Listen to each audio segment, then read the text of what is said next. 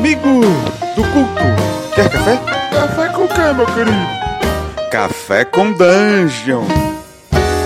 Olha, gato, aleluia. Bom dia, amigos do Regra da Casa. Estamos aqui para mais um Café com Dungeon. Eu sou manhã com muito RPG. Meu nome é Rafael Balbi e hoje estou bebendo um champanhe para comemorar, porque é a segunda vez que o tio Nitro, meu, um dos meus ídolos de RPGistas na internet, vão participar, vai participar aqui do, do Café com Dungeon, então só tem um motivo para comemorar. Fala aí, tio Nitro. Beleza, muito obrigado pelo convite.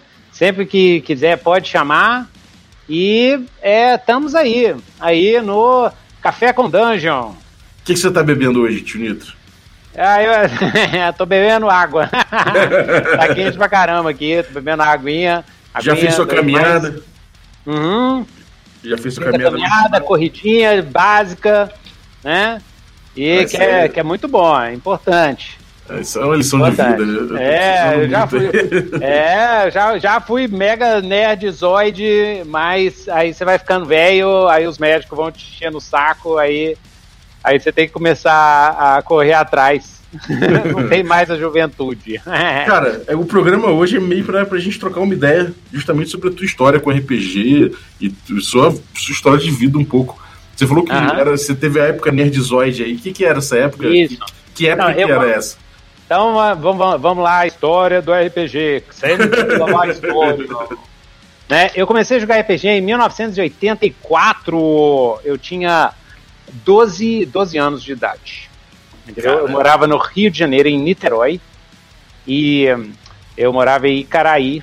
Uh, e do lado da minha, do meu apartamento tinha um, um clube deve existir até hoje, nem sei, chamado Rio Cricket, que é um clube, um clube meio campestre, meio. Uhum. tinha até um campo de futebol e tal, e o diabo. E era um clube inglês. E lá dava muito gringo. Então lá eu conheci um cara, ele chamava Richard, um jovem, ele devia ter uns 15 anos, uma coisa assim, filho de uns gringos lá. É, eu tinha uns amigos que a gente ia né, no clube toda tarde, assim, é, ia, ia lá pra, pra nadar e tal. E aí o, o, o Richard, uma vez, eu, eu minha mãe é professora de inglês, então eu é, sempre é, quebrava o galho em inglês, assim. Uhum. Né? Aí ele chegou perto da gente, assim, perguntou num português horrendo se, se, se, não, se a gente não estava afim de conhecer um negócio esquisito, um joguinho legal. Né? Aí eu, eu achei doido, né? Nem a, na época eu era muito ingênuo, podia ser droga, podia ser qualquer coisa. Mas o Rio já era massa, mó nerdôncio total. E aí a gente teve contato com o Dungeons and Dragons do Frank Metzner, a, a primeira caixa vermelha, né? Nossa. O Basic Dungeons and Dragons, Basic Rules, né? Foi aquele. Uhum. Que, que foi um, um lançamento para a galera, né? É, eu não tive contato inicialmente com o do Gary Gygax, eu tive contato com aquele, do Frank Metzner. Uhum. Que eu acho até em termos Sim. de design de jogo, é, um, é, é bem é, foi um passo à frente, assim. O Frank é, um, é, ele é bem superior, né? Ele organizou tudo. Organizou tudo. E o Frank é um, é um, é um dos caras que o povo não, não, não fala tanto e não celebra tanto, mas para mim ele é, ele é o mega mes, assim, porque ele deixou o sistema mais jogável, é tudo bonitinho, as três caixas que tem, até o Immortal Rules, assim, é sensacional. Eu recomendo até hoje quem faz design de RPG ler, estudar, você vai ver muita coisa interessante, assim. Então ele deixou a coisa mais redonda, mas na época o, os nerds, eles é, torciam, assim, a galera que jogava D&D e a D&D torcia a cara para não, não, não, gostar de jogar. Mas eu entrei em contato com essa, então para mim esse foi, foi o, o começo, né? A gente tirou Xerox, é, traduzia na base do dicionário e tudo, minha mãe uhum. me ajudava também, e aí eu, eu lembro que eu fiz a tradução, eu tinha um caderno com a tradução à mão. Caramba! Né? Porque na época não tinha computador, tinha computador, mas o computador era muito tosco, né? Eu tinha um TK-85, só quem é velho lembra desse troço. Né? Eu, tive, eu tive um TK-82C, depois um TK-85, depois um Apple II, mas a gente não tinha em casa impressora. O meu pai era engenheiro, tinha impressora na escola, mas então, o que eu fazia é o seguinte, eu escrevia à mão e depois datilografava as regras. É, porque era em inglês, né? era inglês, e eu só podia jogar com, com o brasileiro. Então a gente teve que traduzir na raça, né? Então eu tinha meus uhum. caderninhos de Dungeons and Dragons e tal, ah, fazia uma adaptação doida, porque não tinha dado, né? Uhum. Então é, a gente fazia um, umas tabelas, eu tinha umas tabelas, eu, eu devo tenho até procurar. Eu tinha umas tabelas, eu usava dois dados, dois D6, eu adoro dois D6, e aí eu fazia tabelas de, de para a gente simular o D4, o simular os outros, né? É, que legal, é, a gente fazia assim, cara. E aí, e aí fui jogando, fui jogando. Aí caí de cabeça, assim. É, eu era nessa época nerd não era cool, não era chique, não Sim. tinha camiseta, não tinha boutique, não tinha Instagram, tinha porcaria nenhuma. É uma época difícil de, de ser nerd, né, cara? Aqui no Brasil, pelo menos no Rio de Janeiro, né, e depois em Belo Horizonte, era mais light, assim, do que a gente vê nos Estados Unidos, né? Uhum. E, e é, é, então, assim, eu nunca sofri bullying, bullying por ser nerd, não. Primeiro que eu sempre eu era gordo e meio grande, eu não acho que eu fazia bullying, não sei.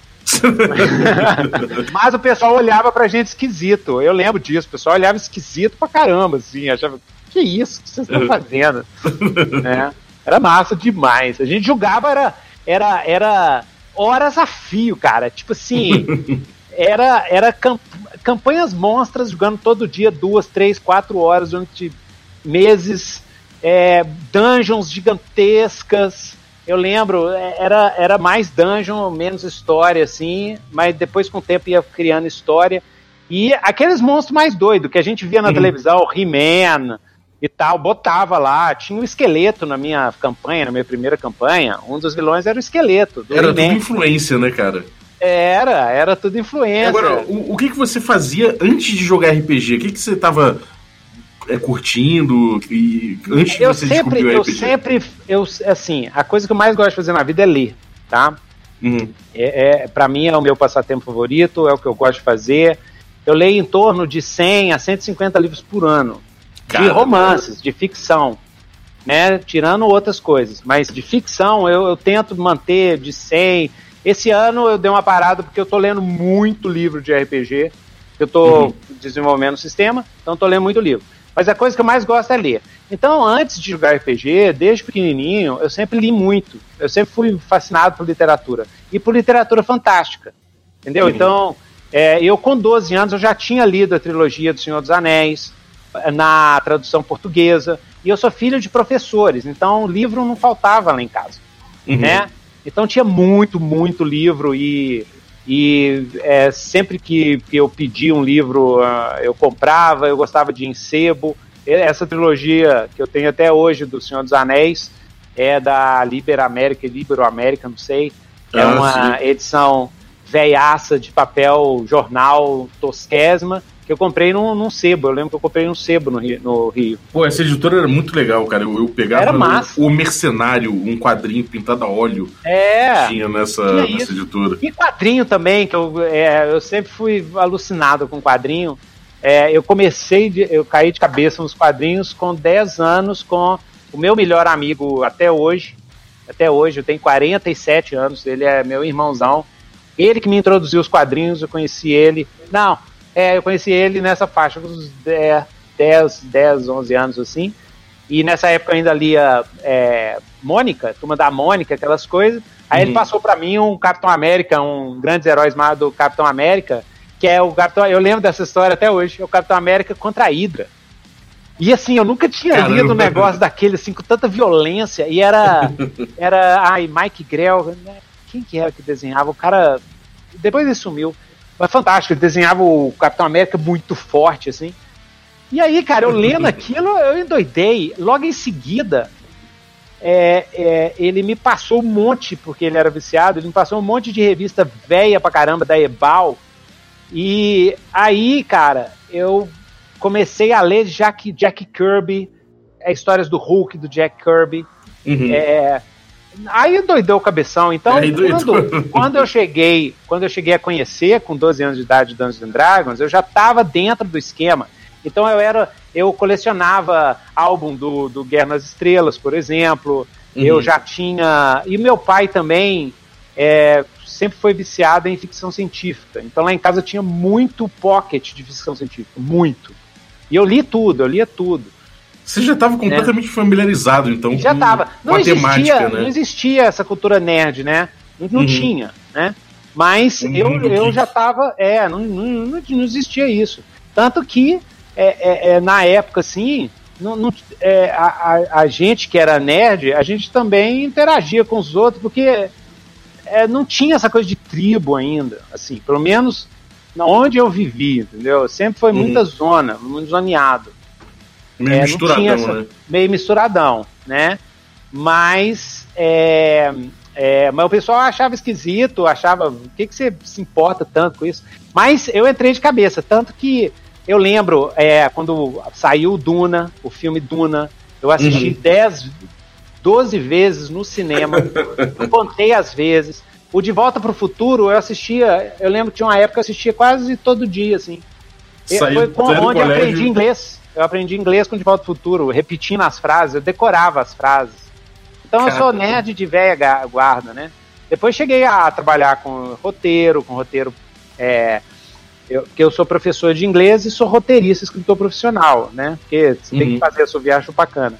Mas aí depois, mais tarde, nos 90, eu comecei a trabalhar, fazer roteiro, fiz quadrinho também. Eu, eu, eu, eu quase cheguei a, cheguei a ser ilustrador profissional durante alguns anos, depois, depois larguei, eu vi que não era a minha. A uhum. minha ficar desenhando carro, banheiro e eu não gosto. eu sou pinap, pinapeiro, eu não gosto de desenhar. Sim, desenho o personagem é, ali não, é. no, no, vácuo, né? É, tá exatamente. Ou, ou, ilustração, que é a coisa que eu curto.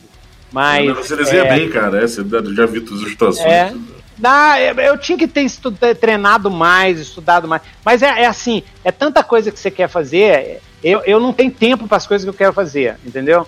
Uhum. Para os projetos, entendeu? Então, Sim. você tem que, você tem que é, é, como é que fala? Aí é uma dica aí pro pessoal. Se você é muito criativo, né? Você tem excesso de criatividade, você tem que se organizar, ter uma disciplina monstra, tá? E trabalhar pelo menos um projeto grande por vez, entendeu? E uhum. Fazer o que o projeto tá te pedindo, entendeu? E isso precisa de disciplina. Eu uhum. demorei uhum. para descobrir. Eu tinha um monte de projeto, tudo, no, tudo pelas metades, tudo começava, termina, começava e não terminava, começava e não terminava.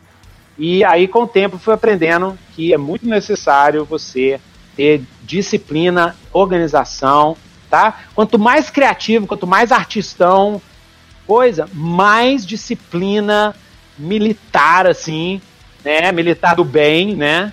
E, e você tem que ter é, disciplina do samurai, né? Vamos falar, disciplina marcial. Uhum. E aí você vai produzir muito, vai produzir com qualidade, vai ficar satisfeito, tira aquela frustração de gente criativa que né? Fica né, um monte de coisa fervilhando assim. E, e a outra coisa que eu aprendi é: de, você está trabalhando no projeto, joga todas as suas fichas nesse projeto. Entendeu? Imagina que você vai morrer mês que vem e esse é o seu último projeto da sua vida. Então joga todas as fichas, não fica guardando ficha uhum. para outros projetos, não. Joga todas as fichas. Ao mesmo tempo, junto com esse, com esse conselho, o outro conselho, né? Hoje é cagação de regra, tio Nitro. Outra cagação de regra é o seguinte: ao mesmo tempo que você joga tudo no projeto, ao mesmo tempo você tem que aprender a focar um projeto, tirar a gordura e. Mas isso é um processo, tá? Primeiro você joga, pelo menos é o meu processo criativo. Você vomita, você joga tudo no papel, você joga tudo no projeto, e depois você começa a ler e a reler o projeto, aí você começa a notar as gorduras. Ah, isso aqui não precisa, isso aqui não. É o trabalho do designer, né? De, de fazer menos é mais. Isso, ficar lisinho, ficar bom. É. e, cara, então assim, você já, já deu algumas lições aí que, o, que você viu aprendendo com a, com a criação de conteúdo. É. Com a vida, é. É, exatamente. Agora, o RPG, no que, que ele te ajudou, não, né? É, você, você era um cara nerdão e tal. Como é que foi seu desenvolvimento ao longo da vida? E, e o RPG, presumo, continuou do seu lado. Isso, isso.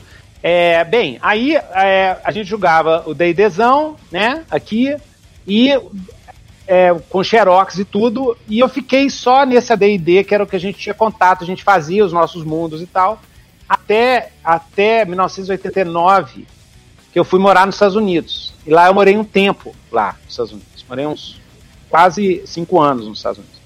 Aí, lá, eu cheguei Caramba. a jogar é, a D&D lá. Aí eu joguei a D&D, uhum. joguei é, é, é, eu conheci a D&D, conheci GURPS, conheci Warhammer, conheci outros outros RPGs. Depois Era eu... fácil arrumar grupo lá? Não, não foi fácil. Quer dizer, mais ou menos, né? Na, na, eu fui pro high school, no meu high school já tinha um grupo de AD&D, né? Isso é uma dica aí pro pessoal que vai para outro país, né? Você vai sempre encontrar. Se você procurar a turma de RPG, você vai encontrar e é um jeito legal de você se enturmar, entendeu? Eu tenho um amigo meu que foi agora para Portugal e antes dele ir, ele já conheceu a turma de RPG lá ele, ele mexe com RPG aqui e tal, é velho de guerra também, dinossauro que nem eu.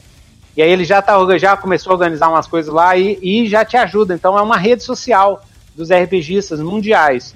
Então, quando eu estava morando em Ridgefield, que é uma cidadezinha, fica é, 10 minutos de, Oregon, de Portland, né? Lá em Oregon, em Portland, a cidade mais hi, hipster, a, cidade mais hipster do universo, ok? Eu acho que é a primeira cidade vegana do mundo, assim onde tem mais barba do que gente lá, entendeu? Mais barba do que gente lá.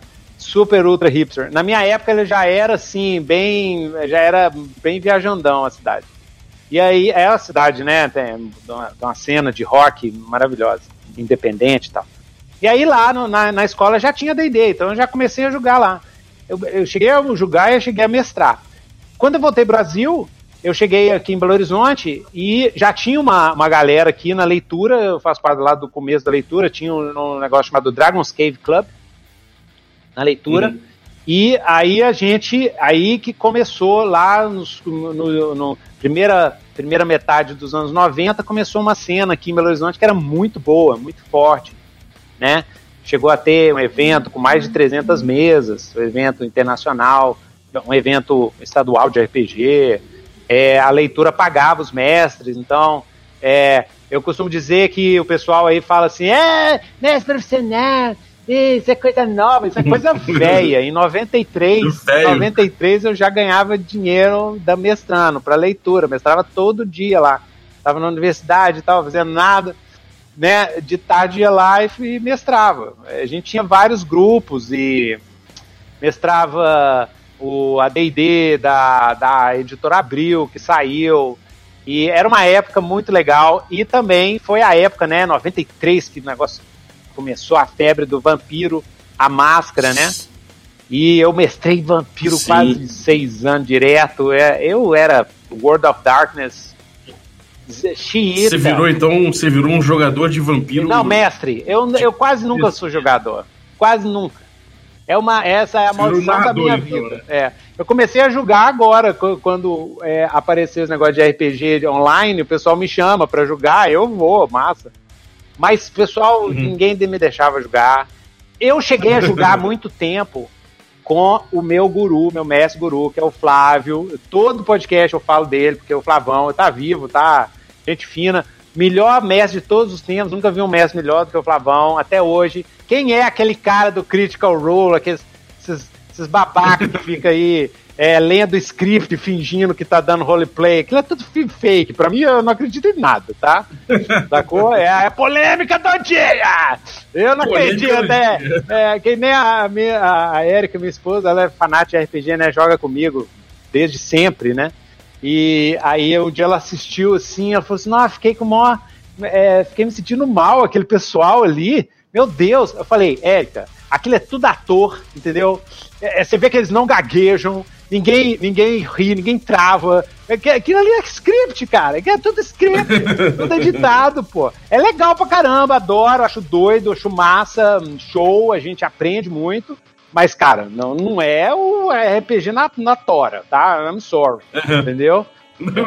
ah, não, não é nem, nem a pau, tem 36. É, falta um pouco, falta um pouco de humanidade um pouco ali, né? Não, aquilo é um show, é um entertainment, e é entreter, e é legal, é divertido, é bom de assistir, você vicia, Sim. é massa. Mas eu vejo, eu Como vejo, eu, eu, sou roteirista, eu, a gente trabalha por trás das câmeras, né? Eu faço roteiro de, de desenho animado, de quadrinho, de, de de, de, de comercial de televisão, é tudo uma ilusão, cara. Então, entendeu? Eu tenho certeza, assim, eu tenho certeza absoluta ali que tem um, um roteiro, tem um ensaio, eles podem, sei lá, é muito perfeitinho, entendeu? Você vê outros grupos, outros grupos mais relaxados, mais assim, você vê que não é, que não, não dá para fazer um esquema tão assim, uau! Sim. E eu também acho assim, eu acho que dá espaço para tudo. Há espaço pro, pro RPG de performance, que é esse, e pro RPG raiz. Eu sou, eu gosto mais do RPG raiz. Quando eu assisto. É, eu também. Eu gosto mais é quando os caras trava, o povo começa a gargalhar, fala assim, cara, não tem. O mestre fala assim, velho, vamos dar uma parada aqui, não tem a menor ideia que vai acontecer. Entendeu? Não, toma água aí. Eu gosto quando o povo tosse, peida, entendeu? Eu gosto é disso. Entendeu? Eu, é, eu, sacou? Mas é, mas o RPG me ajudou muito a conhecer pessoas, conhecer você, por exemplo, é, é, é, é, conhecer muita gente. Nossa, conheci gente demais no RPG. Então esse lado social foi ótimo. Eu não posso falar que o RPG me tirou a timidez, que eu nunca tive, eu nasci sem graça, sem isso.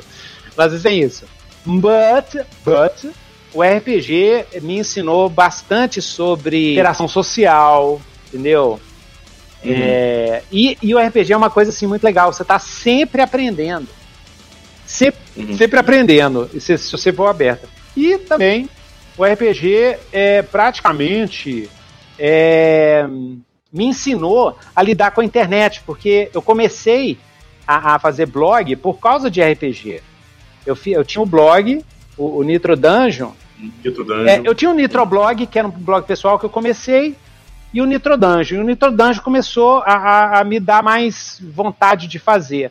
Então, eu aprendi a lidar com a internet, a produzir conteúdo, a lidar com o público e não sei o que e tal. E através do, do RPG. E hoje eu, eu, trabalho com aula de inglês online, eu trabalho só online. Então eu acho que é o RPG que, que me deu o trabalho que eu tenho hoje, entendeu? Tipo assim, que uhum. me sustenta, entendeu? Então, é, é, é, sem o RPG, eu não sei se eu, se eu, se eu estaria tão online assim, né? Hoje, uhum. entendeu? Assim, eu, com o RPG eu aprendi a lidar com o público, lidar com, com é, tipo assim, é, você fazer o marketing online, que tem que ser boca a uhum. boca, uhum. você marcar sua presença, você, é, essas manhas de online eu aprendi foi por causa do RPG, que é o que eu uso hoje no meu, na minha profissão, que é que uhum. é aula de inglês online. A gente tem uma conta no Instagram, depois vocês vão lá, melhora seu inglês, tá? 23 mil seguidores, vai lá. O pessoal gosta bastante. Todo dia é uma aula de inglês.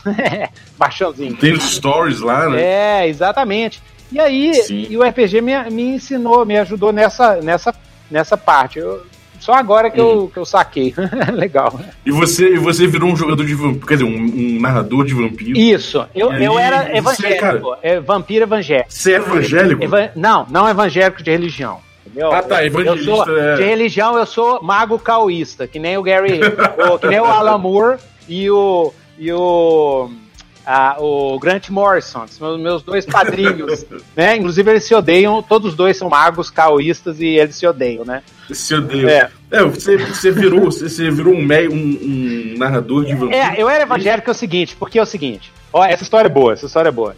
Em 90, 92, eu cheguei aqui no Brasil e quando eu, é, é porque eu fiquei indo e voltando um tempo até ficar aqui para sempre, né?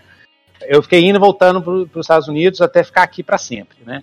Mas aí quando eu voltei para o Brasil, é, lá na leitura tinha, a gente tinha o Dragon's Cave Club aqui na, em Belo Horizonte, na leitura Savassi, uhum. entendeu? Aí, é, é, que, que aconteceu? Aí a gente, a, a, aí a leitura começou a importar um monte de jogo, começou a, a, a, esquentar o esquema do RPG aqui. Tinha muita pouca coisa brasileira, tinha é, Desafio do Bandeirantes, é, Tagmar. Tagmar, né? E, e na minha época já tinha preconceito, entendeu? É, o meu, meu grupo só queria saber de, de Dungeons and Dragons mesmo, de coisa gringa mesmo. É, a, o pessoal era mais, a gente era mais colonizado na época, tá? Isso eu posso falar de mão cheia mesmo, porque era mesmo. Uhum. E aí, é, aí chegou, aqui em Belo Horizonte, chegaram dois Vampires, segunda edição, quente dos Estados Unidos, foi lançado nos Estados Unidos, chegou aqui, capa verde, Vampire, em inglês, né? E aí, é, aí a gente foi lá e tinha o Kairan, que é meu amigão, que é maior, um dos maiores colecionadores de RPG do Brasil. Ele deve ter mais de 5, 6, 7, 8 mil livros na casa dele, todos catalogados. Caramba. Ele tem livro raro pra cacete, ele, ele é colecionador. Eu acho que ele é um dos maiores do Brasil. Eu acho. Eu, pra mim é o maior, porque eu sou bairrista pra caralho. Então, quando o cara é meu amigo, ele é o melhor de tudo, entendeu? Eu não quero nem saber dos outros. Aí é o seguinte, aí ele, ele pegou um, eu, e ele pegou antes de mim, eu foi a das unhas, cara. E aí o outro eu fui pegar, só que é, eu não tinha, na época era perrapado pra caramba, né? E aí o meu grupo, todo mundo juntou a grana, e era caro, pra, era como se fosse assim, 300 reais o livro, tá? Uhum. Se fosse os valores de hoje.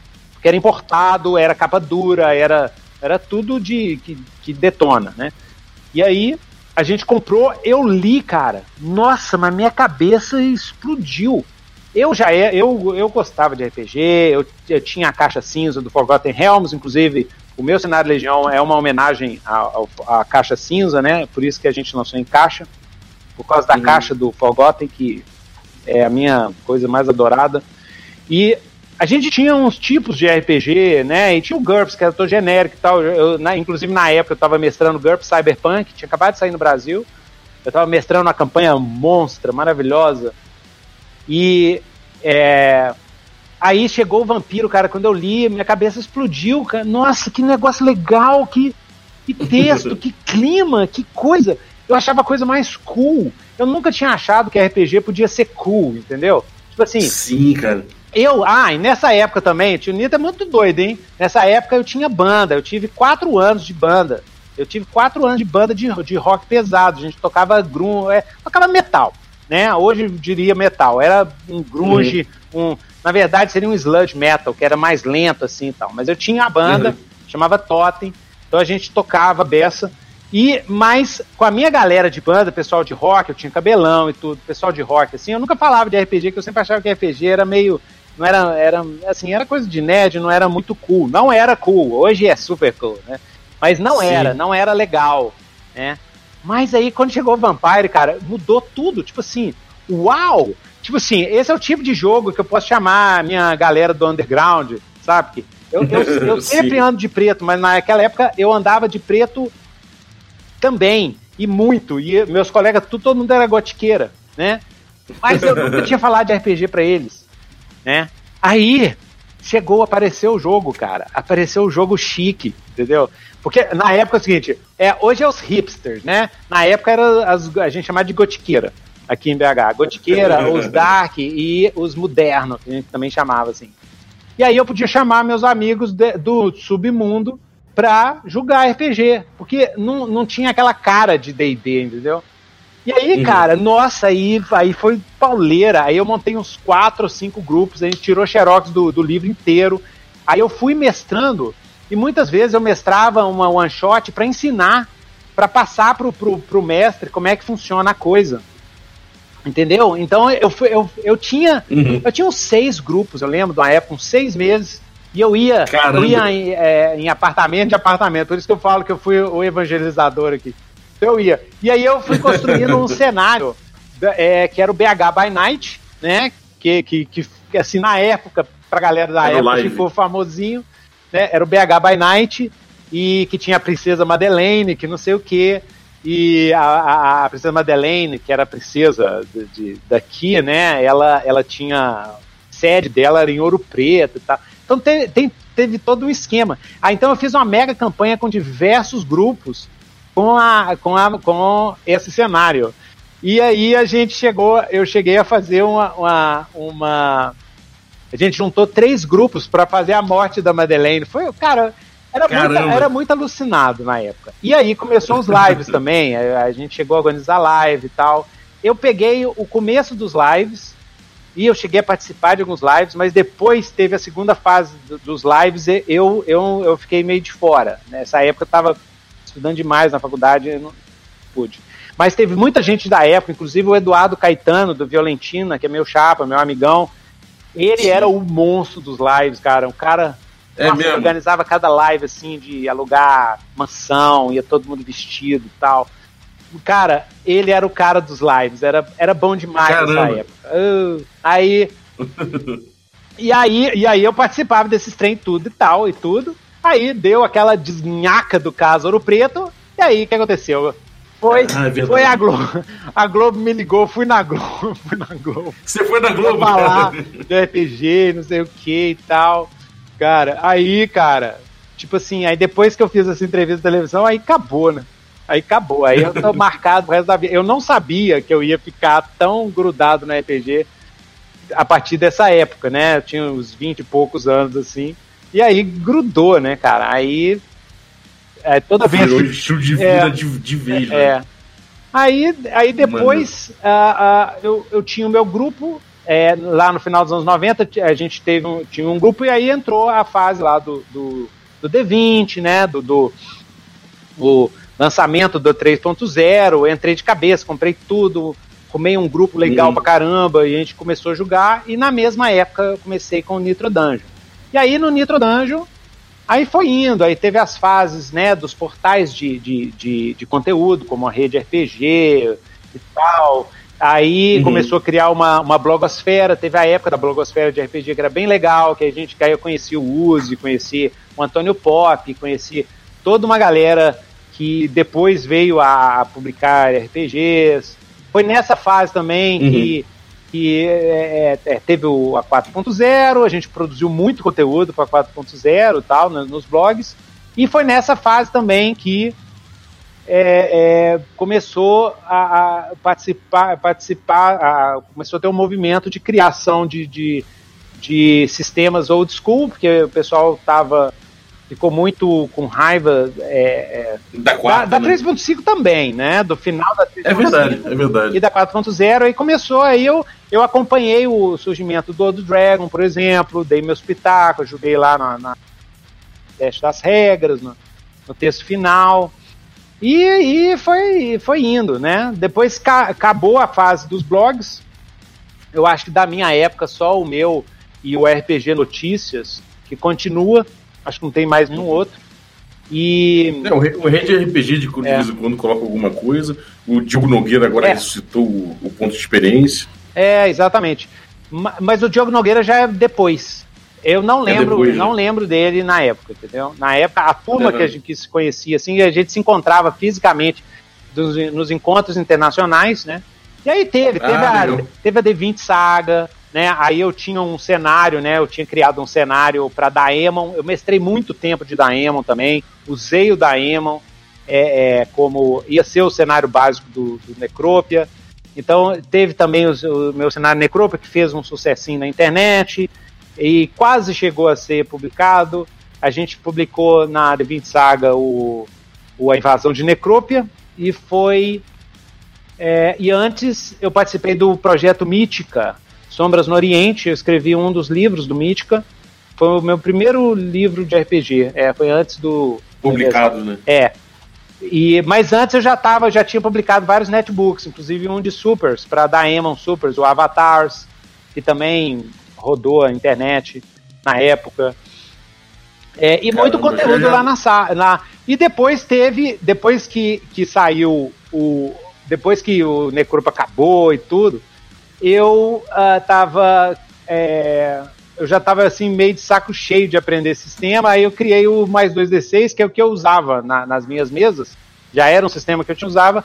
Eu criei o mais 2D6, botei lá assim, who cares, entendeu? E aí o povo gostou, pegou, e aí teve muita gente, conheci muita gente por causa do sistema mais 2D6, já virou jogo de, de celular, teve, porque ele é totalmente aberto, né? Então teve um, um rapaz que fez um jogo de celular usando mais 2D6. É mesmo? É. E legal. é super legal. super Ele é legal. simples, ele é bem simples, né? Modular. É, ele é simples, ele é modular, ele é. É, é, é para isso mesmo, é para quebrar o galho e. Mas dá para você é, julgar o que você quiser com ele, assim. Ele é, ele é, ele é tipo. Uma das inspirações foi o, o Savage Worlds. Então ele tem aquele climão do Savage Worlds, assim. Um sistema rápido Uhum. E relax, assim, né? Mas a gente vai crescendo, né? Então. ah, ah, e na, na fase final do, do, do- aí, e, aí também tem lá em 2009 eu comecei a me misturar com a turma do Forge, que era um fórum de RPG independente nos Estados Né, Você Unidos. participou? Participei, participei Que ativamente. doideira. É, e caí no pau lá, porque lá era, era porrada, lá era, Era porrada, né? era doido demais. E, e os gringos não têm as manhas de trollar, né? Mas é, caía no pau lá, e aí lá conheci, né, os, esses, os meus atuais gurus e tal, e a gente jogava aquele joguinho esquisito. Aí eu comecei a postar muito sobre RPG independente, mais narrativista, sobre teoria de RPG, que eu, que eu aprendi, foi lá no Forge, né? Teoria de RPG, o narrativismo. Então aí comecei a tra eu trouxe, eu fiz a primeira tradução e resumo de regras do, do Carnificina nas Estrelas, quando ainda não tinha no Brasil. Muita gente jogou por causa do meu blog Que maneiro. né? O Troll Baby, que é um outro jogo narrativista bem legal e tal. E, e aí, a partir de, de lá pra cá, né? Aí teve a, a experiência de fazer o cenário Legião, de escrever o, o, o, o Marca da Caveira, né? O romance, que daqui a pouco vai sair. E Uhum. agora a gente tô. É, é, a- desde o do final do ano passado terminou o projeto Legião. Eu comecei um novo projeto de RPG. Agora que é um, um jogo, é um jogo e um sistema. Um sistema customizável e é, ele não é genérico porque ele é customizável, né? Então dá para usar ele genericamente, mas a ideia é você customizar, que é o mais 2 D6 World, que é baseado no Powered é, by the Apocalypse, mas tem elementos do Blades in the Dark e tem elementos do Ah, L'Aventure, do, do The Loyal e do Arquivos Paranormais, né? Do Jorge Valpassos, do Rafão, Uhum. né? E então é isso. Então esse ano eu tirei para fazer o Steam Runners, que é o jogo, e para trabalhar nesse 2D6 World, que já está começando, começando a soltar lá no Nitro Dungeon, pode ir lá ver. Já tem o comecinho é, do, do sistema, né? As coisas que já já estão, já estou começando a testar, já bota lá para o pessoal é, ver, dar opinião, sugerir mudança, testar, e é isso aí. Uhum. Cara, então você, tipo, você teve, desde a, da, dessa, dessa época aí, pós-Forge, você começou uma, uma sucessão de, de lançar coisa pra caramba, né? É, exatamente. É, é, é, é, porque agora, né? Agora tá numa fase muito, muito legal, uma fase diferente, assim, é, no RPG. Eu acho que é a fase de ouro. Nós estamos vivendo na fase de ouro, então aproveitem, tá? Eu conheço todas as fases do RPG brasileiro e agora é a fase de ouro, por incrível que pareça, né? Uhum. E, mas eu acredito que eu tenho uma teoria. Minha teoria é que RPG é um jogo de interação social. E hoje, com a internet, a interação social ficou mais fácil. Ao mesmo tempo que as pessoas estão cada vez mais individualistas, cada vez mais é, é, é, fra- é, é, fracionadas em tribos, em é, partidos, em opiniões, não sei o quê. Então tá todo mundo doido para se conectar com o outro. Entendeu? Então eu acho que o RPG, ele mais até do que board game, tá? O RPG é uma atividade social, por isso que está atraindo tanto as pessoas, inclusive o pessoal mais jovem, os millennials aí, o pessoal da Uhum. geração Z, né? E ah, depois os millennials. Eles estão achando legal isso, Sim. porque é, eu acho que é isso. Eu acho que essa atração que o RPG está dando novamente, tirando o Stranger Things e, e que ficou cool, Dungeons and Dragons, não sei o quê, mas é esse lance de ter uma atividade social, ter uma desculpa para o pessoal conversar entre si, entendeu? É verdade, é Tá verdade. Eles têm uma coisa diferente pra eles, tem alguma coisa que você precisa se reunir, né? É, exatamente.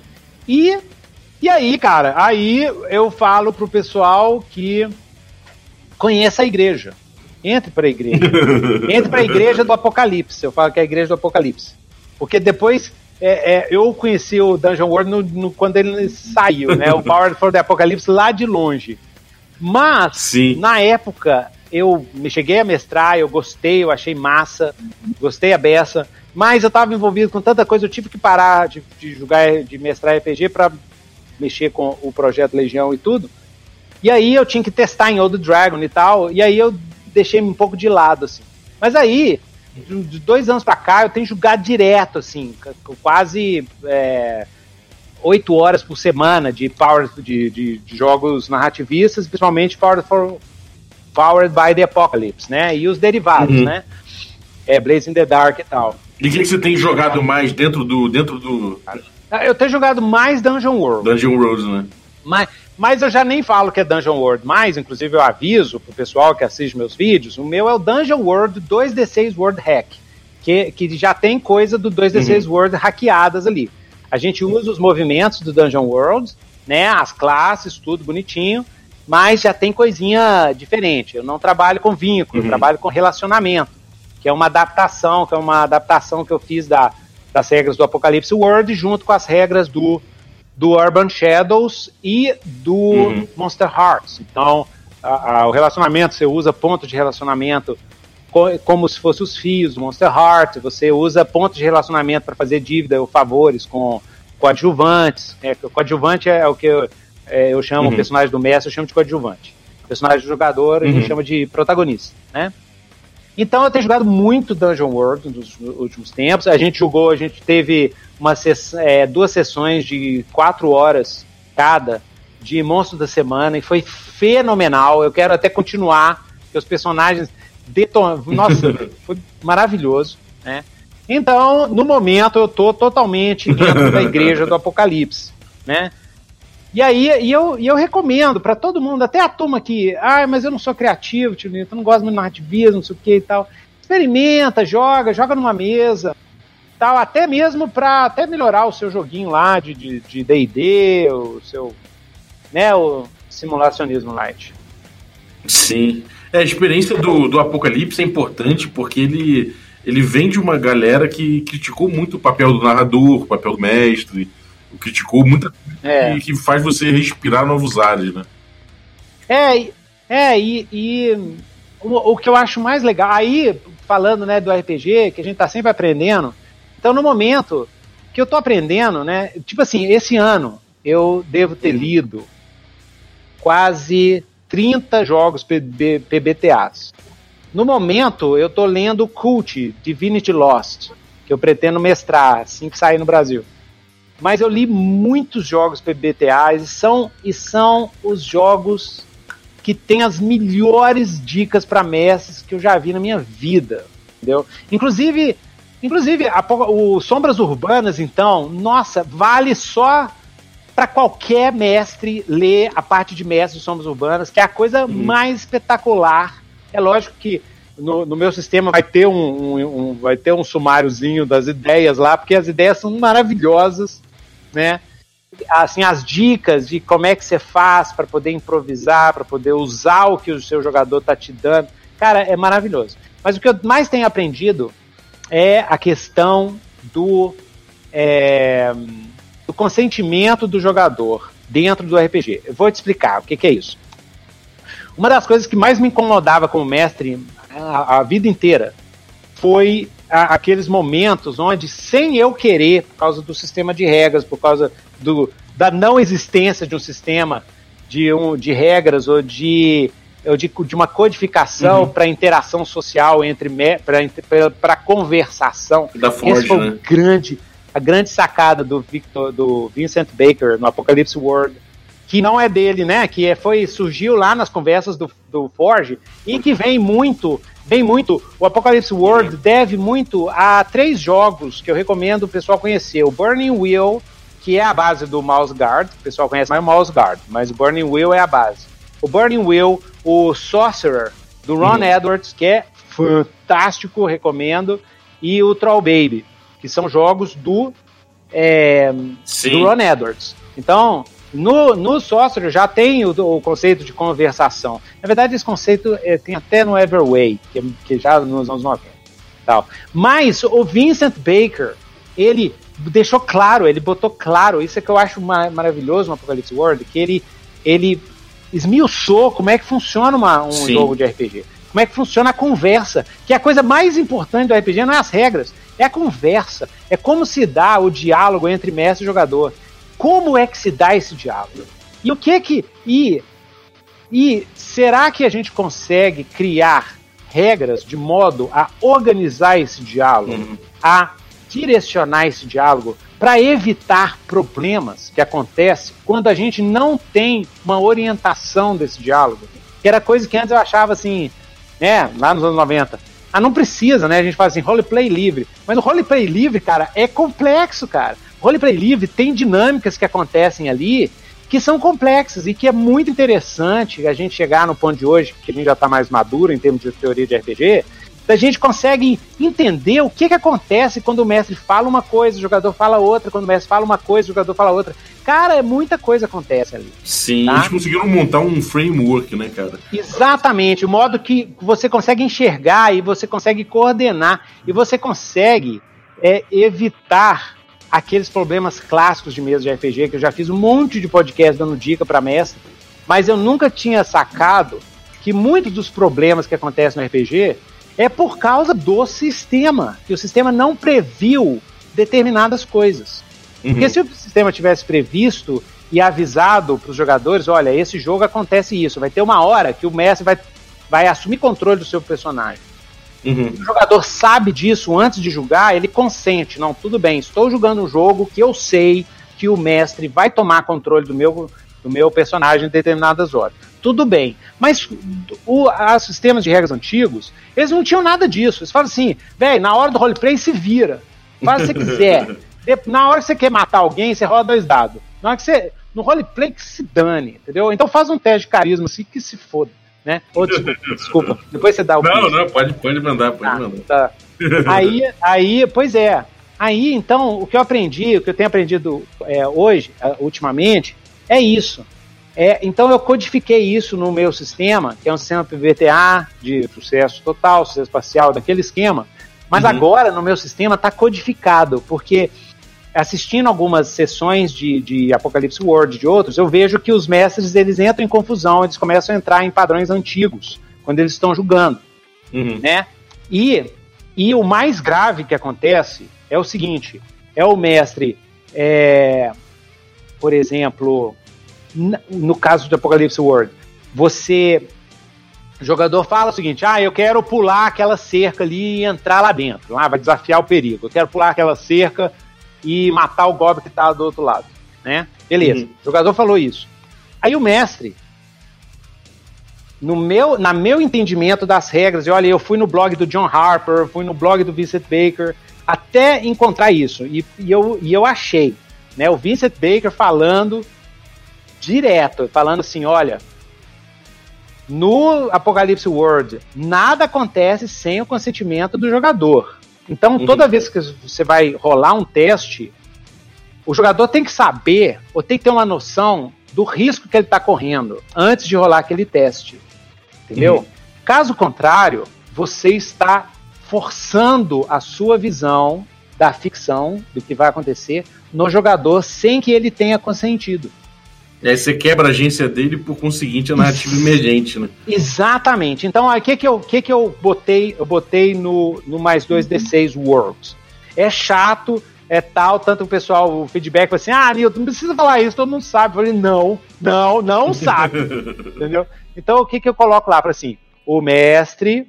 Tem, tem umas coisinhas, né? Então, o mestre vai analisar a posição de risco, vai determinar o nível do efeito, entendeu? E aí, ele vai falar as três consequências. Caso você tenha sucesso total, caso você tenha sucesso parcial e caso você tenha fracasso, se você fracassar. Ele vai te contar o que vai acontecer. Se o mestre quiser guardar uma surpresa, ele simplesmente pode falar o que o Vincent Baker coloca em tudo quanto é movimento do Apocalipse World. No caso de fracasso, prepare-se para o pior. Tudo Uhum. bem. No caso de sucesso parcial, eu, eu não jogo assim, eu, eu falo tudo. Ó, no caso de fracasso, o cara vai chegar, o monstro vai pular em cima de você e comer sua barriga. Entendeu? Você deixa claro o que Eu deixo que claro. Tá lutando, né? Exatamente. No caso do sucesso espacial, você vai é, é, matar o monstro, mas ele vai te arranhar o braço, sim, vai te deixar como um vergão. E no caso de sucesso, você vai destruir o monstro. Aí você, me, você vai me contar como é que você destrói esse monstro, tá? Uhum. Beleza. E aí depois você pergunta: você quer correr o risco ou você quer tentar fazer outra coisa? Aí o jogador fala: não, beleza, pode rolar. Uhum. Aí, tudo bem. tudo bem, você já estabeleceu, o jogador já consentiu. E aí pronto, desce o cacete. Se ele falhou, cara, aí você pode arrancar as tripas. O jogador, ele não vai ficar com raiva. Foi ele que cavou o que cavou a própria cova por opção dele, né? Então... Exatamente. Agora, olha só o que, que já aconteceu comigo, eu como mestre, um erro meu de mestre, lá nos anos 90, lá no. É, eu vou pegar uma história dos anos 80, que fica melhor. Que, que aconteceu no meu jogo. O jogador, ele, ele tava numa dungeon, tinha uma, um, uma vala para ele pular, entendeu? E aí ele saltou a vala, a vala rolou e tirou uma falha crítica. Aí o uhum. que, que eu fiz? Na época eu não sabia, falei assim: "Nó, cara, você falhou! Nó! O seu personagem caiu assim no, dentro da vala e um monte de espeto subiu assim e, te, e empalou você todo. E, e aí e você ficou lá preso, agonizando, agonizando, até morrer. Cara, o jogador ficou puto demais comigo. Uhum. Puto demais. Por quê? Primeiro, eu não avisei que era um save versus dev. Eu não falei antes dele saltar. Que olha, cara, se eu tivesse falado assim, ó, você quer saltar, beleza, mas se você errar, você vai morrer.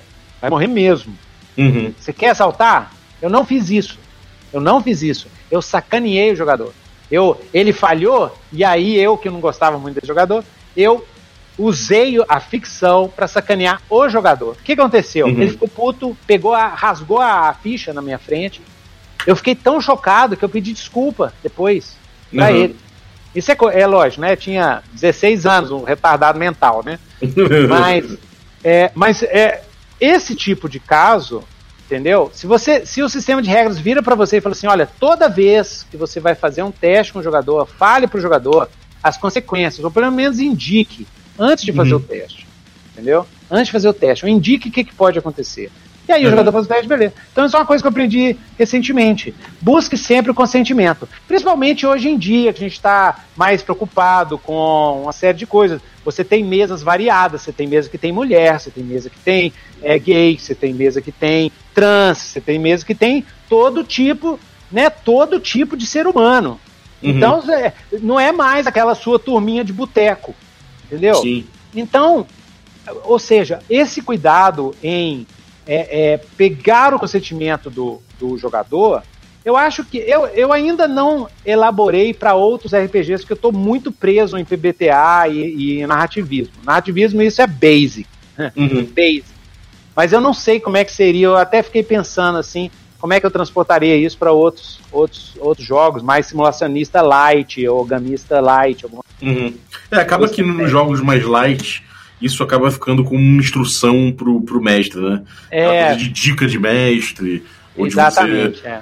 acaba ficando no ramo da, da recomendação é. das boas práticas. Né? É. E a outra coisa também que eu aprendi é isso. Antes de começar um jogo, principalmente se você está jogando com gente que você não conhece, né?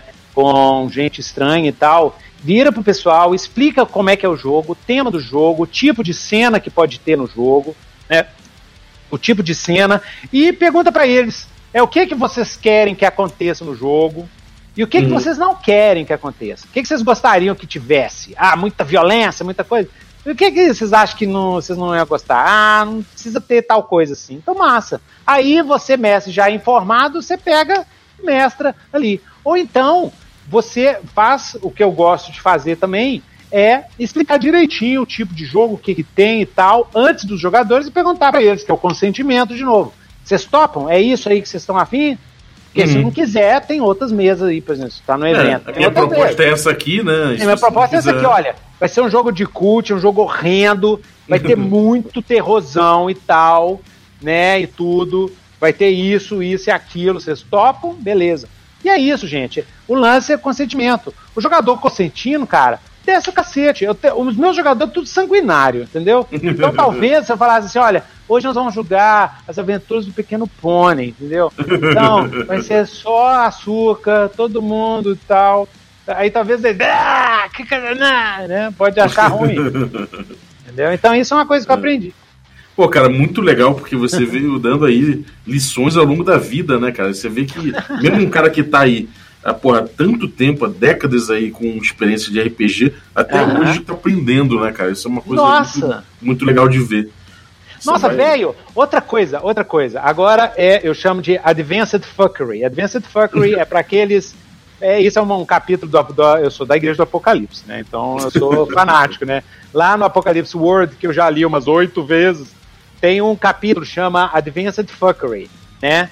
É, é, e aí eu acho que em português é foderagem avançada. A, a tradução em português ficou maravilhosa. Inclusive, eu, eu conversei com o Eduardo Caetano, falei, cara, vocês mataram a pau com essa tradução. A tradução ficou maravilhosa. Quem não comprou, fica aí a dica, ó. Quem não comprou Apocalipse Word em português, cara, compra. A, a tradução ficou maravilhosa. Ficou maravilhosa. É, a gente tem o tradutor, que é o, o Thiago, né? O... Ah. Teve o Thiago também Nossa. E, o, e o Júlio para falar. Os termos, é, os termos, cara, ó, tá de parabéns, Thiago, Júlio, mataram a pau, poderosa pra Battle Baby, ficou doido demais. É, cara, ficou, cara, tipo assim, é o tipo de coisa, eu sou tradutor, entendeu? É um tipo de coisa que eu não sei se eu ia, se eu ia conseguir chegar nesse nível de, de, de chique, assim, entendeu? Uhum. Chique é coisa de Bel, Belzone. A gente fala chique quando a coisa é cool, a gente fala chique. é coisa de, coisa de roceiro, de Minas. Mas é que. Ficou mas, chique. Ficou chique, ficou chique demais. E, mas, é, mas então, Advanced Fuckery. Advanced Fuckery, né? O, o, tio, o tio Baker, o tio, agora é para quem joga Dungeon World, PBTA e essas coisas. O tio Baker, ele, né?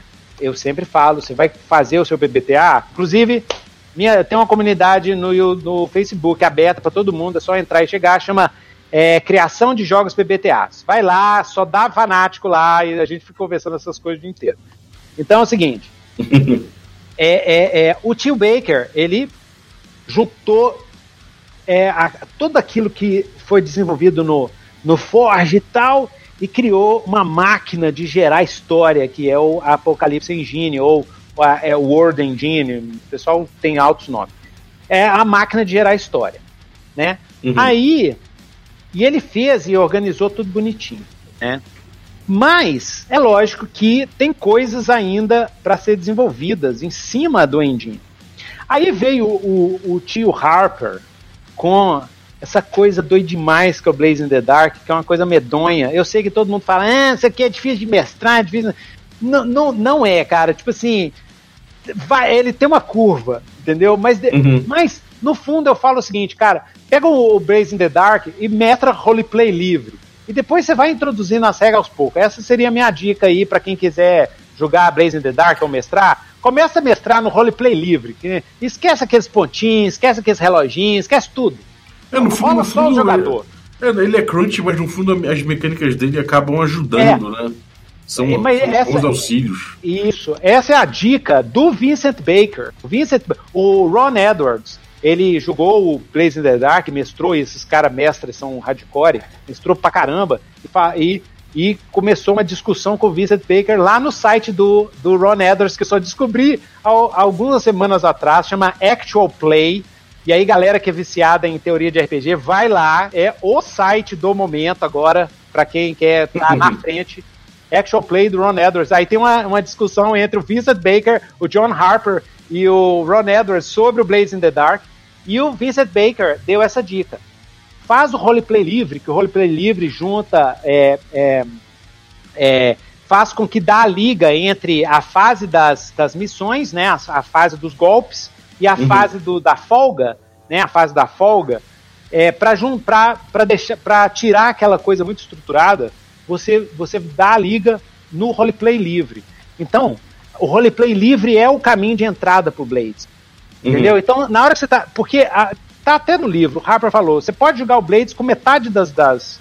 Você não precisa de todas as regras. Entendeu? Ele vai funcionar com metade das regras. E você uhum. pode ir introduzindo aos poucos. Por exemplo, regra de avanço do covil e tal. Pode ir introduzindo aos poucos.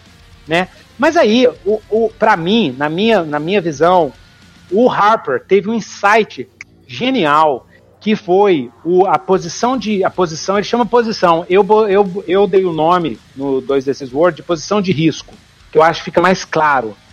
Porque a posição, posição ficcional também né? É eu, eu deixei posição de risco porque é posição de risco ou seja qual que é o contexto do risco do jogador? Porque em PBTA a gente só rola ou, e no Blazing the Dark você só rola quando importa né? Quando uhum. tem algum risco quando tem alguma tensão você não rola, né, fazer percepção para ver se você viu a pipoca que a sua esposa fez, não.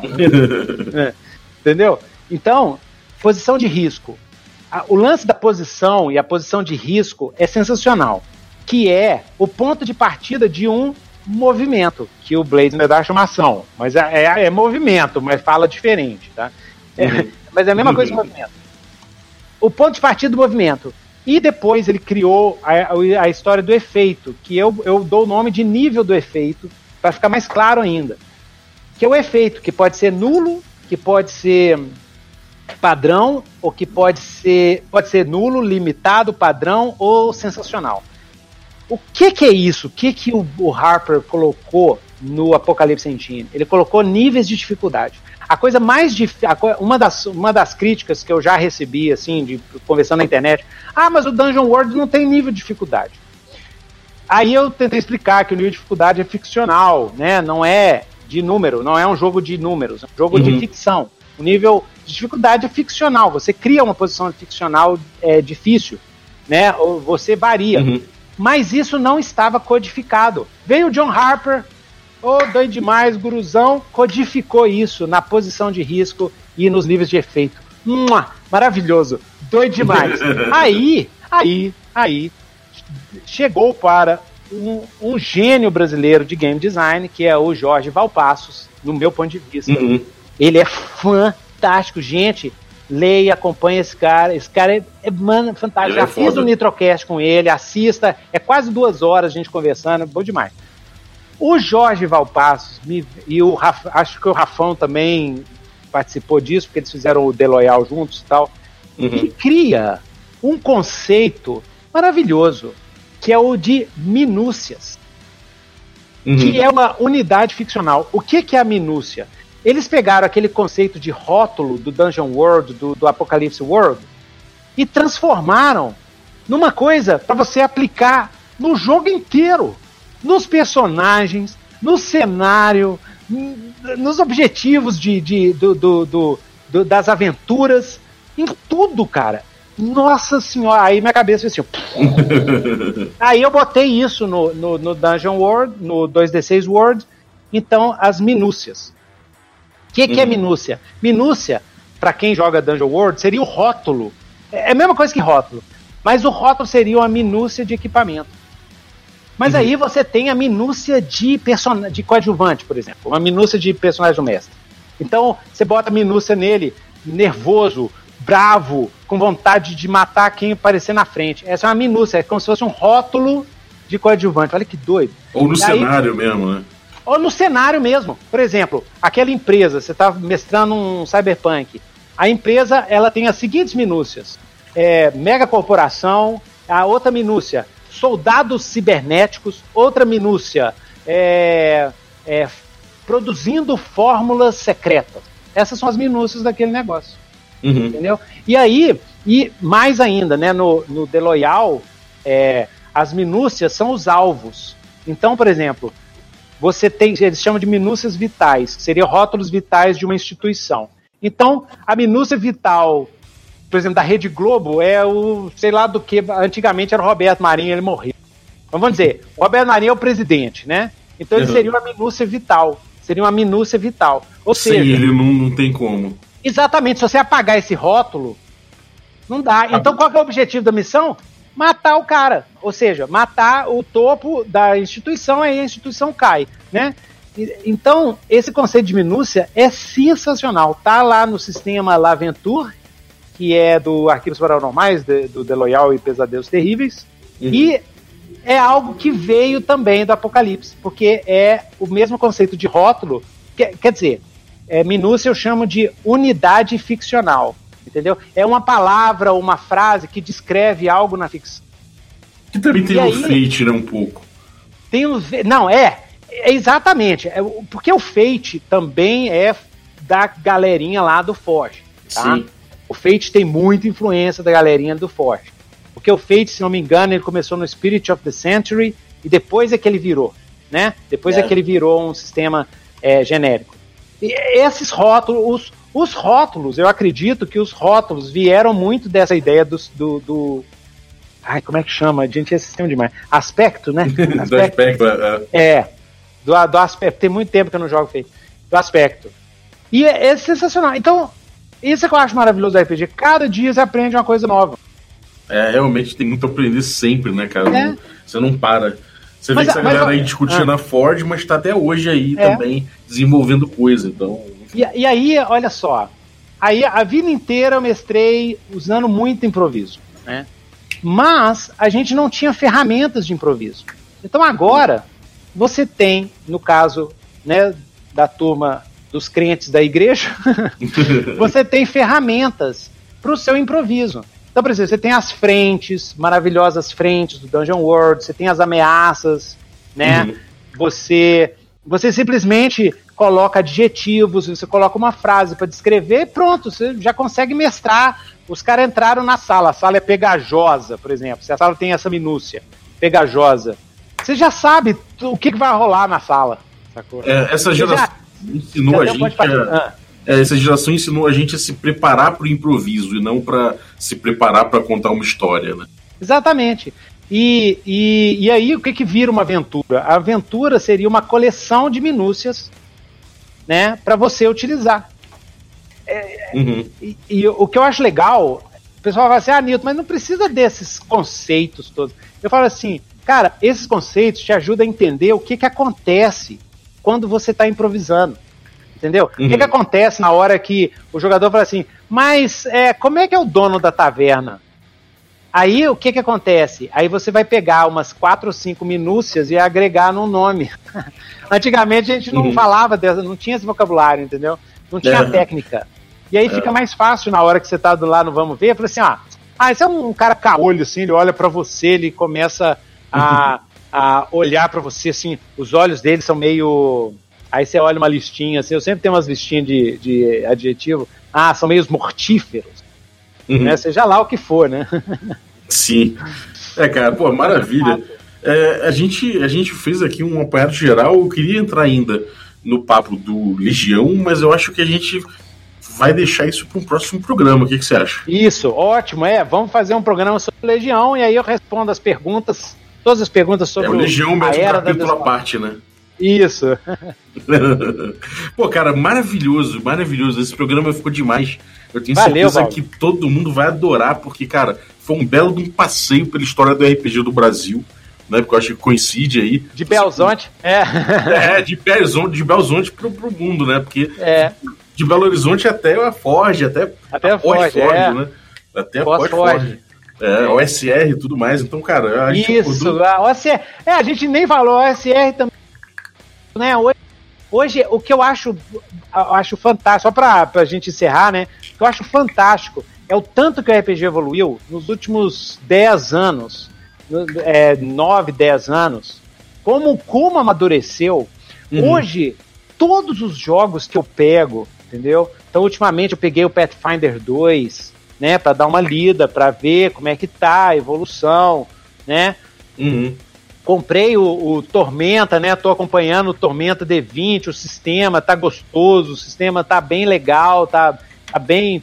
É, é, eles estão testando, escutando o, o, o, o feedback do pessoal, tá um sistema mais flexível, né? E tal. Uhum. E então cê- você vê é, é, como o, o- hoje o RPG, quem cria RPG leva muito a sério o design, né? leva muito a sério a experiência na mesa de jogo.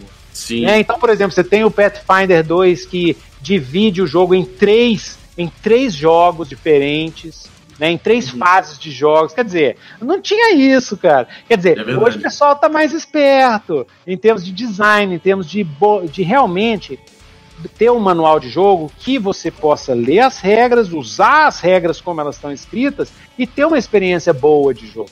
Então você vê Uhum. isso tá espalhando para todo lado. E isso para mim é maravilhoso, assim. É, uma, é por É, isso que eu falo, era, era de ouro, né? Era de ouro. Eu também acho, cara. Eu, eu- tudo bem que eu não vivi todas as eras, comecei a jogar nos anos 90, mas olhando assim, tipo, pela, pela, pelo que a galera fala e pelo que eu vivi, cara, realmente não tem comparação. A gente vive num momento É. muito bom. Que, Muito bom. Tem teoria, as teorias elas são transversais. Você vê que elas se comunicam, na verdade, com todas as escolas ali, né? Então, É, e, e, e, tipo assim, acho tão legal, né? Hoje você tem, por exemplo, você tem o Dragon, você tem o DCC, você tem o, o Espadas Afiadas e tal, que o design do jogo é para aquilo, entendeu? É. Então, é, é, não tem mais aquela de um jogo que quer fazer tudo. Não existe isso. Aquele jogo é pra aquilo, é porrada em dungeon, cara. É porrada em dungeon, cara. Então, usa o jogo porque ele é bom. É, entendeu? É, exatamente, exatamente, É isso que eu falo pra todo mundo. Usa o jogo porque ele é bom. É, é, o pessoal vem assim pra mim, ah, a gente teve um jogo de Dungeons and Dragons que não teve combate. Eu falei assim, nossa, seu jogador continua. e, pô, você tá querendo. Se se eu, quando eu vou jogar Dungeons and Dragons, cara, se o Messi não botar porrada, se eu não matar uns quatro goblins cara, eu vou ficar. Nem que seja derrubando uma pedra em cima dele. Cara, né? tá, cara, eu queria o meu personagem, tem altos ataques doidos, eu maximizei tudo, eu contei os bônus todos, eu quero ver a coisa rolar, eu quero ver o sangue correr, ué. É, não tem como, a quinta edição tem três pilares, se você não visitar um dos três, amigo. Tem que visitar, cara, é o que, o jogo é para isso, cara, o jogo é, é para isso. É, eu costumo dizer, para que que é um jogo, né? Ver o quanto de páginas que é gasta em um determinado tipo de ação. Se o jogo é uhum. é 90% porrada, cara, é um jogo de porrada. Então, tipo assim, que nem o Carificina nas Estrelas, cara. Carificina nas Estrelas, a, toda a descrição é da porrada. A parte uhum. extra, que é social, não sei o que, é um atributo. é uma rolagem só que você faz. O resto é quantos aliens que você matou, quantos sua colega que morreram e os traumas de guerra, né? Uhum. Sim. o, ah, o, o, Steam Runners, que é o joguinho que eu esqueci de fazer o marchão, o Steam Runners, que é o joguinho que eu tô, tô fazendo, daqui a pouco vai estar tá livre aí pro pessoal testar e tudo, fazer os testes, é um PBTA de porrada. Eu tô fazendo um PBTA de porrada, que eu quero provar que PBTA também pode ser muito um fighting game. Fighting game, porradão. E, e também, né? Um jogo de, é um jogo de mercenários, steampunk. Eu falo assim, para falar rápido assim, é um Shadowrun steampunk, entendeu? Caramba. É um jogo de porrada e mais também tem o porque a gente você faz indie, então você também tem que é, você também tem que ter um lado assim maduro e tal, né? Então é um Sim. jogo também sobre o, a destruição psicológica que uma vida de mercenário faz na pessoa. Então é um jogo também tem os traumas, tem alucinação, tem vício, tem, tudo, tem esse outro lado também. Tem o lado da porrada, da alegria e depois você fica pensando em quem você matou, aquele esquema todo, né? Uhum. Maravilha, cara. É, pô, e, cara, onde é que a galera acompanha esse mito? Ah, Ó, vocês podem me acompanhar lá no canal Newton só botar Newton Nitro no YouTube, vocês já encontram meu canal. Meu blog Nitro Dungeon e no Instagram Newton Nitro e no meu Facebook Newton Nitro. Pode entrar. Tá, pode só botar Newton Nitro aí ou Nitro Dungeon no Google, vocês vão achar os, os links todos, tá? Me segue lá no Instagram também, que é no, no Instagram é mais relaxado.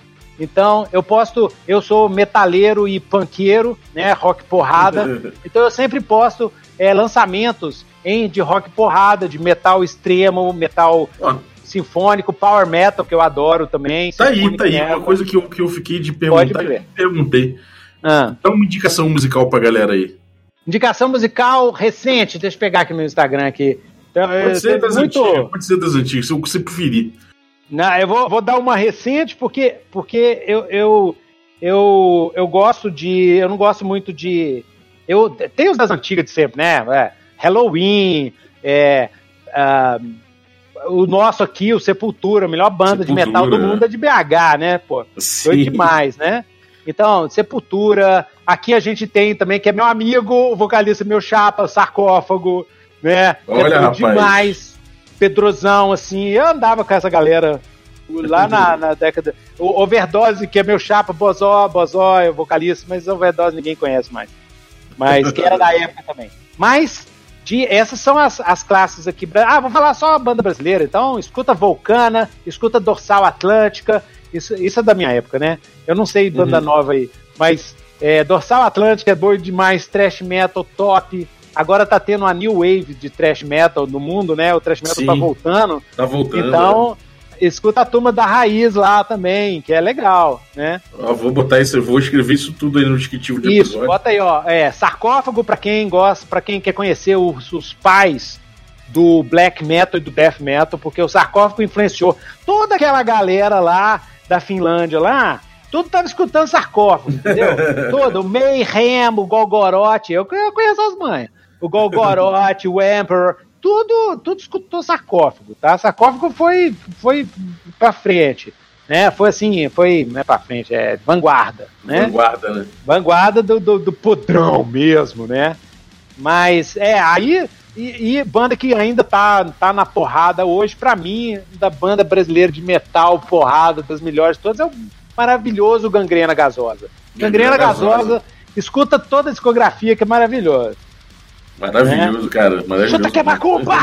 Chuta que é macumba! Cara, do... sentiu do pica-pau amarelo. Ninguém ganhou mais demais. Mas aqui, de banda nova, assim, ó. É, de lançamento novo que eu tô escutando sem parar. É, deixa eu pegar aqui. Tem essa banda aqui, é, é chama Smolder. É a banda Smolder. super de, de, de é, eu chamo de RPG metal. É RPG Times, É, Smolder. Lançamento novo, Times of Obscene Evil and Wild Daring. Wild Daring.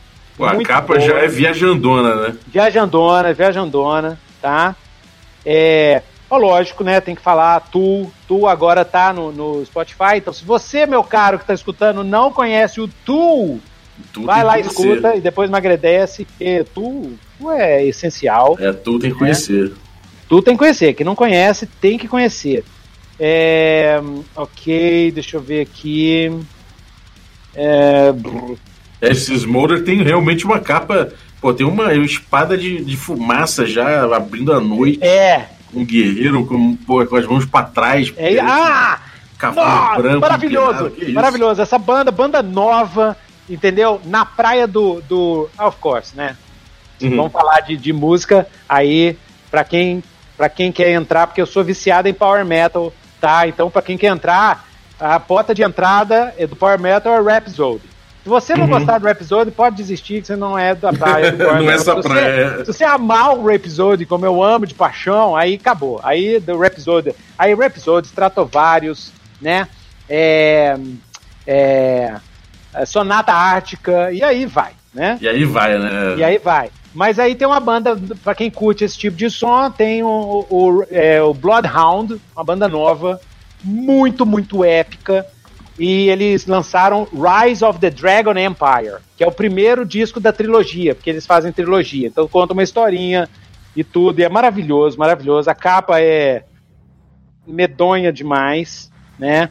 Uhum. Freedom Call, que eu amo de paixão, mas eu tenho que avisar o pessoal que o Freedom Call é o que eu chamo de rap power metal. É um power metal bem pra cima, tá? Uhum. E assim, a banda é, é assim, não é que é gospel, mas eles têm umas letras gospel, tá? Caramba! A banda não é gospel, mas eu, eu não tô nem aí, eu gosto de metal. Uhum. E, e, eles são. O som é foda.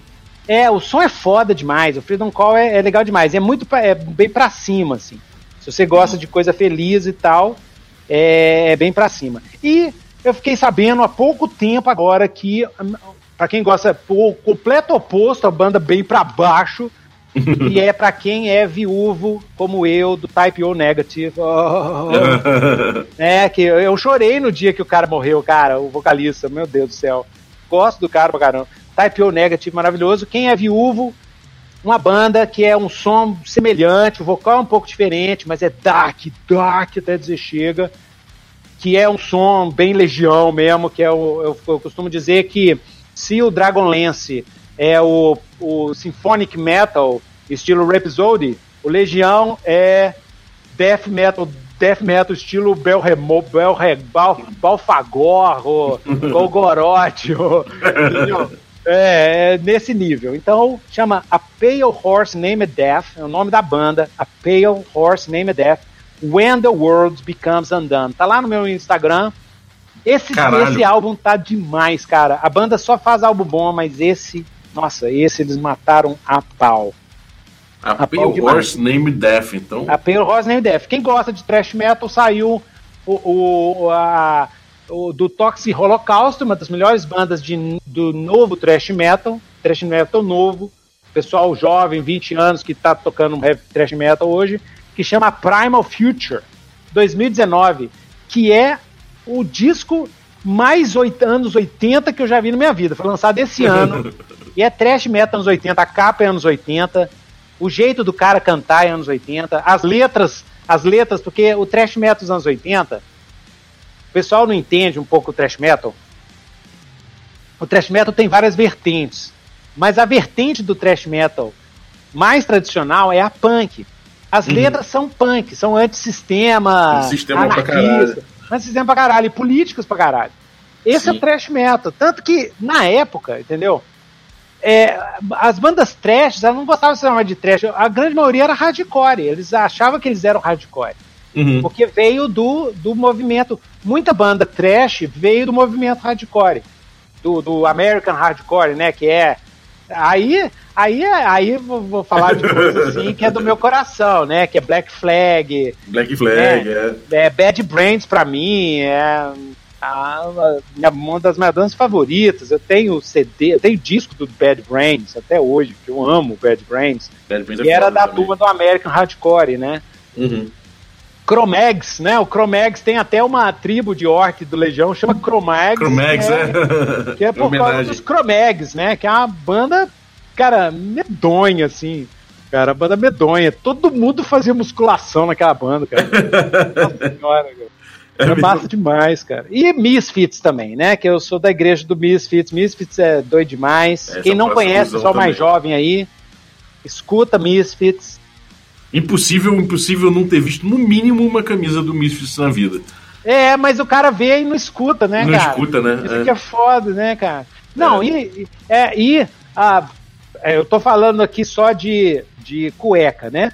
Mas tem também, é, eu curto muito punk feminino e o rock feminino dos anos 70, né? Você tem Runaways, Uhum. É, aqui é, no Brasil a gente tinha uma banda de trash feminina fantástica chamada Volcana, que era doida demais, cara, dos anos 80, aquele machismo do caramba, ela chegava assim e arregaçava e tal. E aí tem as bandas, né? Tem Ark Enemy, que eu adoro, é pop né, pra caramba, né? Death metal pop, assim, mas é doido demais, bom pra caramba, escuta. E Aí falar de música não, não acaba.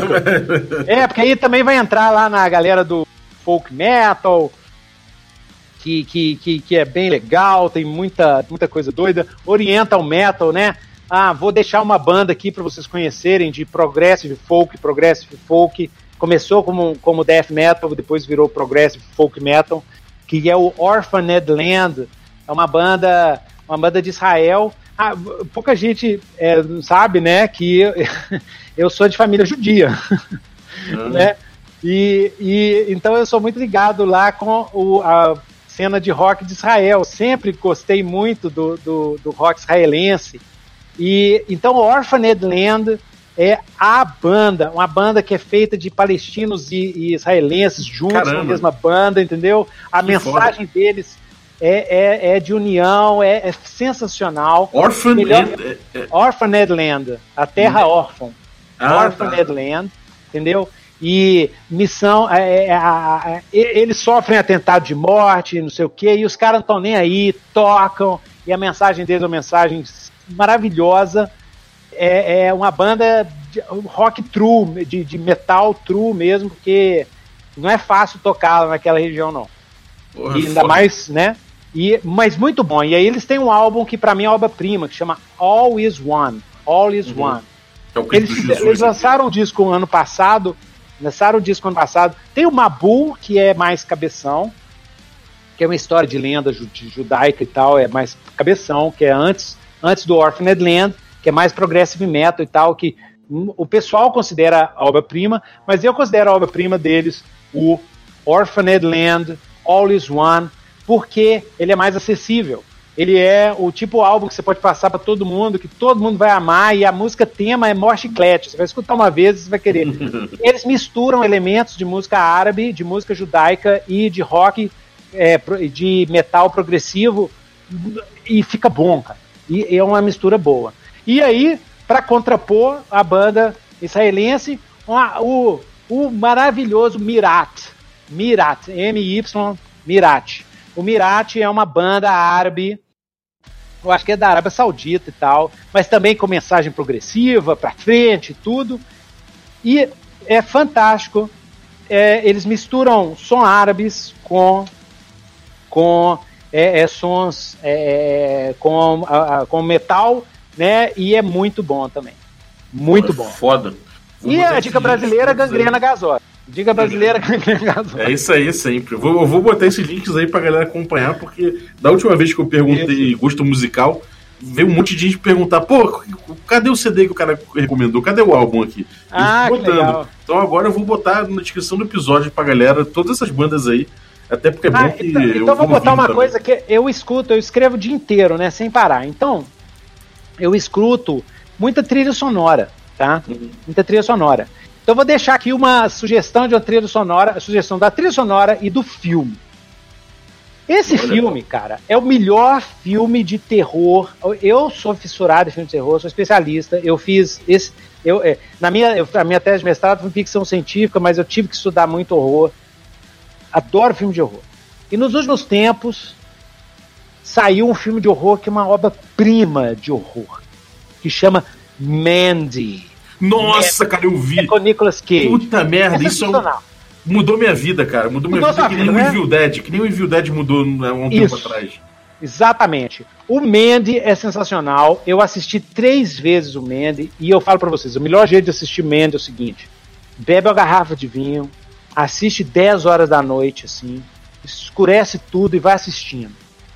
E vai assistindo. Lisérgica, né, cara? Cara, é muito louco. Cara. Você entra num outro estado de consciência. E a trilha sonora é do Johansson que morreu recentemente, uma pena, mais novo que eu, cara. Morreu recentemente, problema no coração.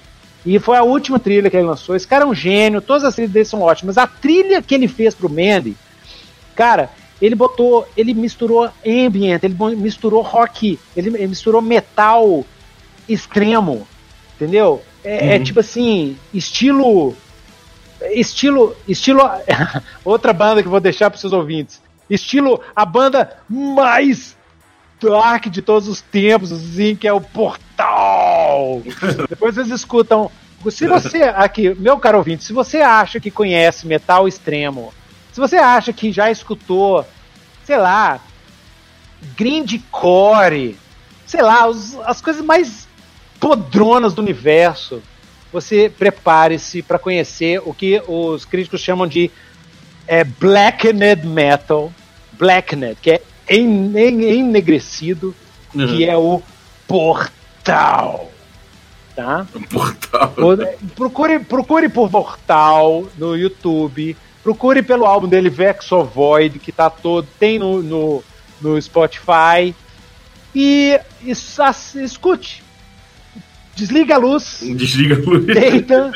A inspiração deles é Lovecraft. É são todos Lovecraftianos. Tá? É Lovecraft e Edgar Allan Poe é horror cósmico. Eles falam de horror cósmico. Caralho. Né? Então a, as letras é, é né, Azatote, é o Diabo 4. E, e, escuta, é uma, é uma experiência, não é música, é uma experiência. Mas aí ele usou esse tipo de som na trilha sonora. A trilha sonora é fantástica. Então a trilha sonora é do Mandy. Assiste o filme, escuta a trilha sonora. Vai mestrar é, jogo de horror Cuchulo, deixa a trilha sonora do Mandy no fundo assim, vai dar um climão, cara. Vai é, dar um climão. tem que ver o Mandy, tem que ver. Vai jogar Cult? Bota lá. Cult de Mandy Lost vai sair aqui no Brasil, doido demais, hein? Doido é, demais. É, é, gostei. É, Cult pra mim é, é, o meu jogo, cara. Tipo, tipo assim, é. é Cthulhu é lógico, é o que eu meço. Cthulhu é arroz com feijão, é o que eu meço sempre. Mas o Cult é o jogo do meu coração. Eu tenho a, a, a as edições, da, tem toda a coleção da segunda edição do Cult. Caramba! Aquela. E eu não vendo, eu vendo os outros, eu já tive que vender por causa da tá precisando de grana, já vendi uns, assim. Mas esse é. não vem nem a pau. Esse não é, vem nem tenho, a pau. Eu tenho a segunda edição também. É, original, essa vai comigo. Quando enterrar, é. joga lá. Fala assim, joga lá. É, é verdade. Ela é Pô, fantástica, mano. cara. Ela é fantástica. É, cara, então fala aí pra galera. Ah. Eu vou botar esses links todos pra galera. E inclusive do, do, do Mandy também, que tem que ver. É um filmaço. E, cara. E dica de série, dica de série. Tio Nito dá dica de série lá no Instagram também. Dica de série aí pra todo mundo que tá escutando. Peak Blinders, Peak Blinders, Peak Blinders, ok? Lá, para de escutar esse podcast, liga o Netflix, assiste Peak Blinders e pronto. Depois vai assim, não, tio Nitro, é doido demais, é. pois é. Peak Blinders. É seis episódios por season, cara. Vocês vão no fim de semana, vocês matam tudo. Você já assistiu Peak Blinders? Já, já, cara. Muito bom. Ah. Isso aí saiu temporada nova, né? Eu não vi É ainda. doido demais, né? E o, É e o jogo. de- E aí você assiste Peak Blinders, depois você pega Blades in the Dark e joga.